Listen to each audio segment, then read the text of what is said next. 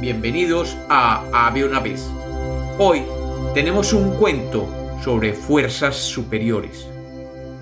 Bienvenidos de nuevo a Había una vez. Espero que lo disfruten. Había una vez. Había una vez un hombre que estaba viajando de pueblo en pueblo. El hombre era reconocido por su mirada buena y sus modales dulces. Sin embargo, todos aquellos que lo veían pasar reconocían en él un aura que inspiraba un profundo respeto. Era tal su imagen que pocos se resistían a su presencia. Durante los últimos meses, este hombre había ido recogiendo más y más admiradores. Con su clara elocuencia y su mensaje diáfano, muchos habían decidido seguirlo. Y él, con un corazón bueno y puro, adoptaba a todos aquellos que le profesaban admiración. Su mensaje era claro, debemos amarnos los unos a los otros. Aquellos que lo iban conociendo iban poco a poco comprendiendo este mensaje. Y poco a poco su mensaje se había ido diseminando por toda la región. Era un hombre carismático, de mirada serena pero recia al mismo tiempo, que mostraba que no habría poder humano que lo doblegara. Y así fue recorriendo la tierra de lo que hoy llamamos Israel y Palestina. Siendo un hombre que apreciaba la amistad genuina y desinteresada, había adoptado no más de una docena de fieles seguidores, y con todos ellos viajaba a cada una de las poblaciones. Estando este hombre en Jerusalén, le llegó la noticia de que un gran amigo suyo, que vivía en Betania, y que era hermano de dos de sus más entrañables compañeras, María y Marta, estaba enfermo. El hombre sintió un gran pesar, y sabiendo que Betania no estaba a más de tres kilómetros de distancia, pensó que en algún momento debía viajar a ver a su amigo Lázaro. Pero en ese momento su presencia era más esencial en Jerusalén, y se quedó varios días allí predicando. Finalmente recogió sus pertenencias y acompañado de sus discípulos emprendió el camino a Betania. Al ser interrogado por sus acompañantes sobre la decisión de ir hasta allí, el hombre respondió que él bien sabía que Lázaro ya había muerto, pero que él lo visitaría de todas maneras. Y así comenzó a caminar con sus seguidores. Cuando Marta, una de las hermanas, escuchó que el hombre que tanto admiraba venía hacia su casa, salió presurosa a recibirlo en el camino y cuando lo encontró, se postró ante él y con voz recriminatoria y de dolor le dijo, Maestro, si hubieras estado aquí, mi hermano no habría muerto. El hombre solamente le dijo, Lo siento, pero sabrás que tu hermano resucitará. Marta le contestó, Yo sé a qué te refieres, que todos resucitaremos en el último día, pero es que mi hermano no hubiera muerto si tú hubieras estado aquí.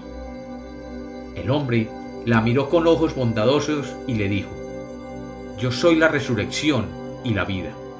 El que cree en mí, aunque hubiera muerto, vivirá. Y el que cree en mí, no morirá para siempre. ¿Crees eso? Marta solo pudo decir, Sí, Señor. Momentos después llegó María, la otra hermana, que era una mujer muy querida por el hombre bueno. Ella entre lágrimas, se acercó a aquel hombre justo y le dijo con voz que solo una mujer puede poner, Señor, si hubieras estado aquí cuando te mandamos a llamar, mi hermano no hubiera muerto. Pero sé que Dios te concederá todo lo que pidas. El hombre se sintió muy perturbado por aquel reclamo, ya que quería de manera especial a María, y sus palabras le llegaban muy hondo. Los acompañantes vieron que aquel semblante pacífico y sereno se había desdibujado como nunca antes. Finalmente, después de unos cuantos minutos, el hombre miró al cielo llorando y finalmente preguntó, ¿Dónde lo habéis puesto? Marta y María lo acompañaron al sepulcro donde lo habían depositado cuatro días antes, y el hombre ordenó que retiraran la piedra que cubría la entrada. Marta le dijo, Pero maestro, si ya lleva cuatro días, ya debe oler muy mal. El hombre, perdiendo un poco la paciencia que tanto lo caracterizaba, dijo, ¿No te he dicho que si crees verás la gloria de Dios? Y cuando retiraron la piedra, respiró profundamente y mientras miraba al cielo, dijo con voz fuerte para que todos lo oyeran. Lázaro, levántate y sal afuera. Y efectivamente, de aquel sepulcro salió su amigo Lázaro, totalmente cubierto con las vendas. Y todos se maravillaron de que este hombre había hecho resucitar a su amigo después de las recriminaciones hechas por sus hermanas. Un milagro había sucedido, y todos los allí presentes lo vieron con sus propios ojos. Luego sucedió algo que no es contado por los cronistas. Después de la celebración familiar por la resurrección de Lázaro, el hombre reunió ante una hoguera a sus discípulos, y uno de ellos le preguntó, Maestro, ¿por qué has resucitado a tu amigo Lázaro?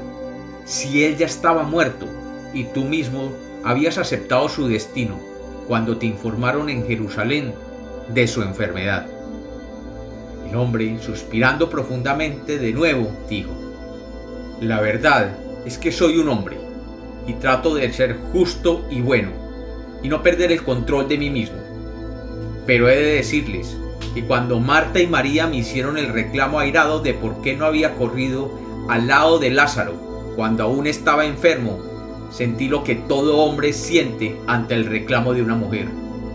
Me perturbó profundamente. Y otro de los discípulos le dijo, Maestro, durante años te hemos acompañado y hemos visto mucha gente que te ha reclamado airadamente, regañado e incluso insultado a viva voz. Y tú nunca te has perturbado como hoy. Además, te has doblegado por las palabras recriminatorias de estas mujeres. ¿Cómo pudiste haber cedido ante tales peticiones? Y el hombre, mirando a los ojos a todos y cada uno de sus discípulos reunidos alrededor de aquella hoguera, les dijo sonriendo, Mis amigos, como hombre os digo, no fueron las palabras recriminatorias de estas mujeres las que me hicieron actuar sobre la muerte de mi amigo Lázaro. Más bien, es el tonito que utilizan. Y como los cuentos nacieron para ser contados, este es otro cuento de había una vez.